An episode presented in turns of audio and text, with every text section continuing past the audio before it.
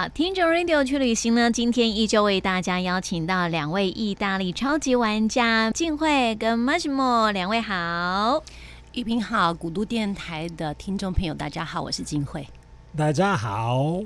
Buonasera 是不是？Buonasera 很棒很棒。对呀，学起来了。对，嗯、那首歌超好记的。还有听众朋友打电话来跟我们呃分享说，哇，这样子学意大利文好快哦。然后整个 整个脑袋里面都是那一首歌的旋律。我说我、嗯、我经常说这个叫做魔音传脑，脑 不是那个语音绕梁吗？No No No，因为其实你觉得听起来觉得非常的幼稚，可是你就是这个这个旋律。就是它，就是一直会盘旋在你的脑袋里面，没有办法忘记。你知道我这几天啊，就是在骑摩托车的时候啊，突然脑袋里面就一直有那首歌哎，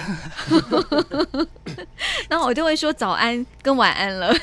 这个是马西莫他创造这一首歌曲的时候，他的目的就是这样子。哦、是下次再来一点创作吧。嗯嗯，他有很多，如果你想学习的话，有很多哇，好棒好棒。那我们今天呢，呃，我们要跟大家来分享的呢，是要走出了威尼斯喽。嗯嗯，其实应该是说，我们走出了那个威尼斯的这个观光岛，光光大家最认识的这个观光岛。嗯、那其实威尼斯，我们在现在大家在讲威尼斯的时候，都是专注在这个观光岛这个部分而已。嗯、可是其实威尼斯啊，我们我们呃，我们像我们在威尼斯这个地区，我们住在这边人，我们都说我们是大威尼斯行政区。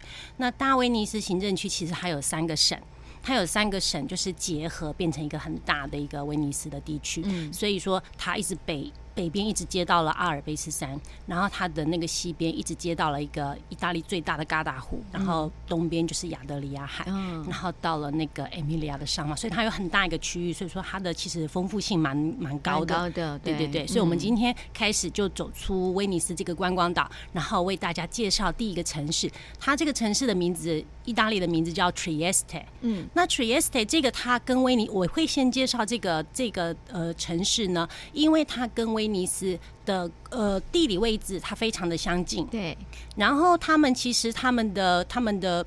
历史背景条件其实都差不多，嗯，可是它却孕育出来两个截然不同的、截然不同风格，对对对。嗯、所以说今天就是为 为大家介绍 Trieste 这个城市。那我会先从这个 Trieste 这个城市出来，也是因为这个是那个 Massimo 的妈妈的故乡，是，对，所以这个也是我比较熟悉的一个一个城市，所以就是从这个城市开始介绍这样子。所以你每次去意大利都一定是从这个威尼斯岛，然后延伸到。呃，我们今天要介绍这个城市吗？Trieste 这个城市，因为现在还有很多的亲戚住在那个地方，嗯、所以说其实像我们在威尼斯跟家人团聚之后，然后如果要去拜访亲戚的话，Trieste 就是一个要一定要去的的的地方。对对对，而且车程不会很远呐、啊，大概两个小时，两、嗯、个小时之内可以到。我看那个地图好像就是在那个对岸而已，哎。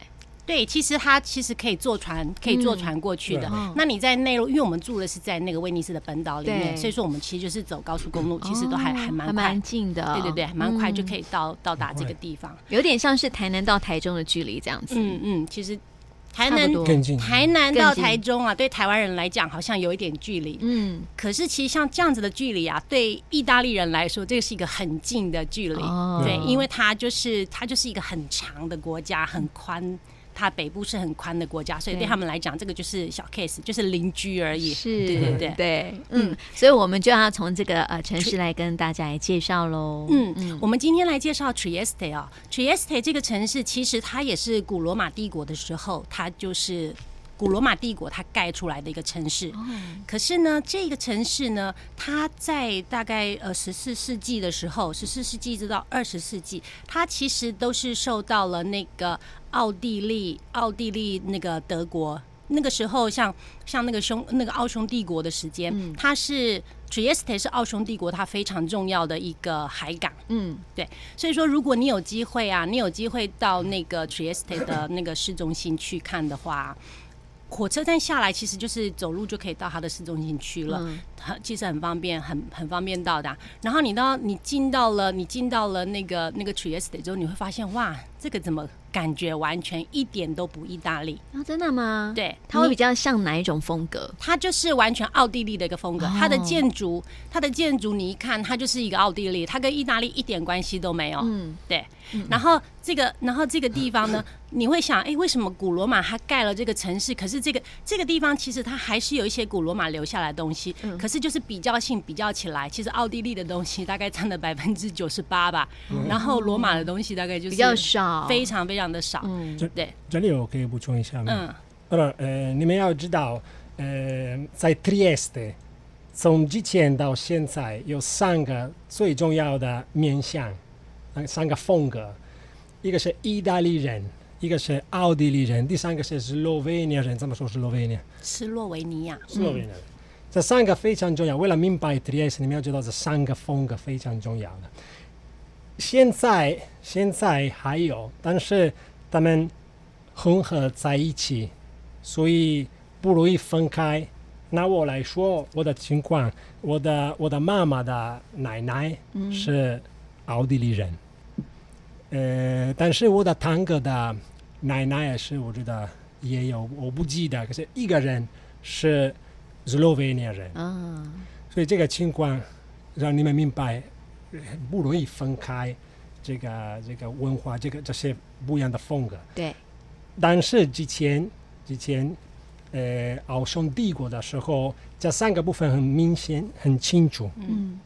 为什么？因为我们有意大利人。代表那个文化的部分，嗯，文化，所以呃，literate，知识分子，对对。奥地利人是政府的机关那边工作的人，因为那个时候是奥奥奥匈帝国，所以他们是嗯重要的政治的人物，政治的部分。对，诶呃，这个郊外那个呃乡下那个农夫都是斯洛维尼亚人哦，所以这个情况呃让你们明白诶。这个 Trieste 真的是很丰富的、不一样的风格。嗯，诶，为什么有这个情况？因为地理的影响、地理的关系，诶，地理呃影响到政治，呃，当然历史。嗯，因为你们要知道 Trieste 的地理是什么？Trieste 是意大利最呃东北、东北部、东北部，对不对？嗯、对。呃，它的北部就是奥地利，它的东部是斯洛文尼亚，它的南部是。亚得里海，嗯，亚得里海大海，所以这个地方是对奥地利人来说很重要，嗯，对不对？呃，因为那个时候啊，Trieste 是奥地利喏，奥匈帝国。是奥地利的地方，是，对。嗯，所以所以呃，奥地利人马上让 Trieste 变成一个自由港，一个免税的港口，嗯，呃。然后他们盖了那个呃那个时候最大的铁路哦，呃从奥地利到 Trieste，为什么？因为有很多的货物对。要到运输。对啊进口到奥地利。奥地利，所以 Trieste 那个时候变成一个非常热闹的地方，非常活泼的地方。嗯，这是为什么有呃这个地方引呃吸引很多的人从外面跑到 Trieste 那边工作，比如说。所以意大利人、奥地利人、斯洛文尼亚人都要都要去 Trieste。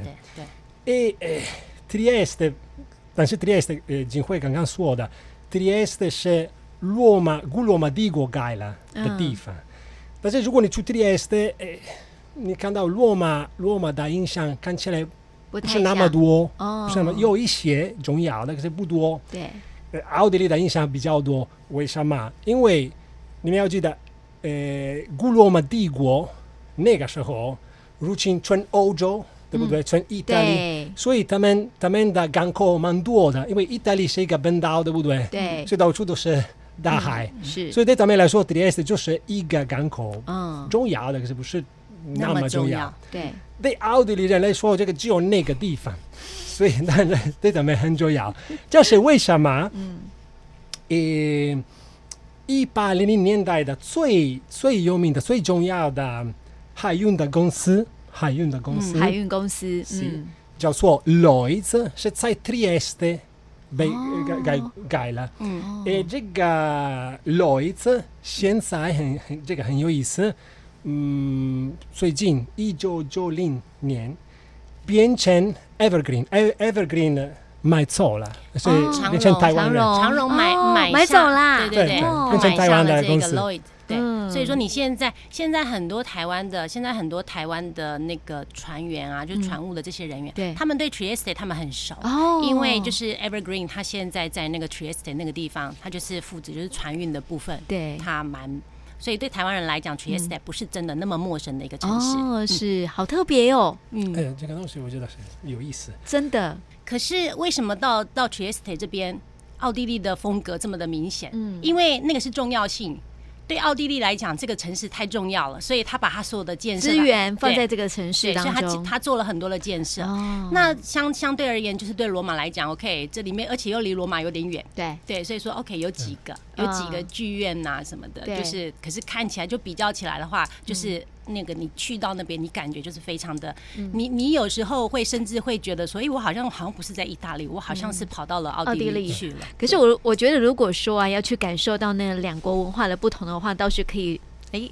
去旅游的时候啊，然后去呃这个呃 Trieste 这个地方，对不对？就可以感受到不一样的跟意大利不同的那种城市的一个风貌，这样子。是，其实你到 Trieste 之后的时候啊，你除了就是第一个，你从建筑上面你可以发现到这个是非常不意大利之外，嗯，然后再来，其实，在 Trieste 有另外一个我觉得很重要的，我觉得其实基本上我可以归纳成三点，让你觉得说，哎，它真的是非常的不意大利，嗯，好。第一点就是它的建筑，第二点就是它的那个咖啡馆的文化。哦，对。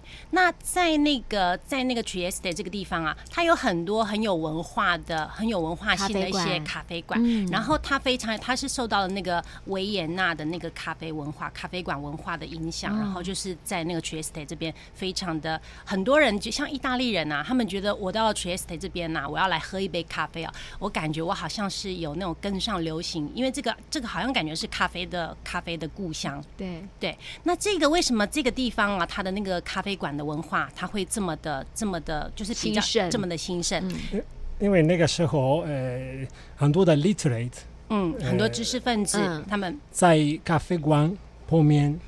呃，因为其实 Trieste 啊，那时候马西莫刚刚有提到，因为它就是被那个奥匈帝国它划归成为一个免税港，它是一个自由港，所以说这个地方呢，它的商业兴商业非常的兴盛，然后很多的很多的知识分子，很多的商人，他们其实都会都会聚集到这边来去，因为谈生意呀，因为它是一个免税的地方，就像香港一样，所以说它的商业是非常蓬勃的。那很多的那个很多的，因为它的那个法律的那个标准也比较比较。松松一点，所以大家感觉说，好像其实像在在那个中古时候的时候，不是你想你想要讲话。就可以，对，就可以的，对对对。所以说你在一个有有可以让你自由发言的地方，所以说像咖啡，对对对，所以说咖啡馆就变成知识分子他们就是聚集的地方，然后他们写书，然后他们他们就是做一些言论自由。比如说，嗯，Trieste 最有名的咖啡叫做伊利。在台湾现在也有一个很有名的叫伊利咖啡。嗯，伊伊利不是意大利文。伊利咖啡我补充一下哈，伊利咖啡它就是它的那个那个烘焙厂就是在 Trieste。哦，对，嗯，所以说那伊利，你听伊利这个名字哈，它其实它不是一个意大利文。它是一个，它这对意大利来讲，这是一个外来语。你如果你懂意大利文的话，你知道这个不是一个意大利的一个、嗯、一个名字。强强调。对，嗯、可是可是它却是它是代表意大利很很有名的一个咖啡的一个品牌。哦、对，那为什么？因为伊利这个伊利，它本来它是一个家族，它是一个姓。嗯。哦，那他本来他本来是就是在奥匈帝国的时候，他其实在那个罗马尼亚，他本来是罗马尼亚人。嗯、对。然后后来他们就是就是全家就是移民到了 Trieste 这个地方来，嗯、然后就是就是发展了一些咖啡。的咖啡的文化，然后后来因为在 Trieste 这个地方，这个咖啡馆的文化又是那么的，又是那么的兴盛，所以说你在那个你在那个 Trieste 的市中心，你其实可以找到，如果你有机会去 Trieste 的话，你可以去找一些咖啡馆，然后你可以体验，你可以体验一下这种咖啡馆的那个文化，像比如说，比如说在那个什么，在那个它的市中心，嗯，它的市中心有一个非常有名的那个咖啡厅。那个那个咖啡 daily Specky，它它是它是一个，就是它的那个，它就是你进去那个咖啡馆的时候啊，嗯、它有里面有好多镜子哦，都是那个都是那个奥地利风格的那一种的镜子，所以进去里面，如果你要你要你要镜子，就是你要拍，就是要要照镜子的话很容易，因为到处都有镜子。那那就很很吸引那些比较自恋的人。对 对对，所以其实到现在啊，嗯、到现在这个 specchi 这个这个咖啡馆啊，它还是 Trieste 的人，他们觉得他们觉得一一定要去那边，感觉去那边就是很。好像就是很很很很炫的感觉，嗯、到目前为止其实都还是都还是这样子，就是去那边觉得自己好像整个的身份啊，嗯嗯、跟这种格调都会提升了这样子。对对对，所以所以为什么伊利咖啡他选择在 Trieste 这个地方做他的那个烘焙？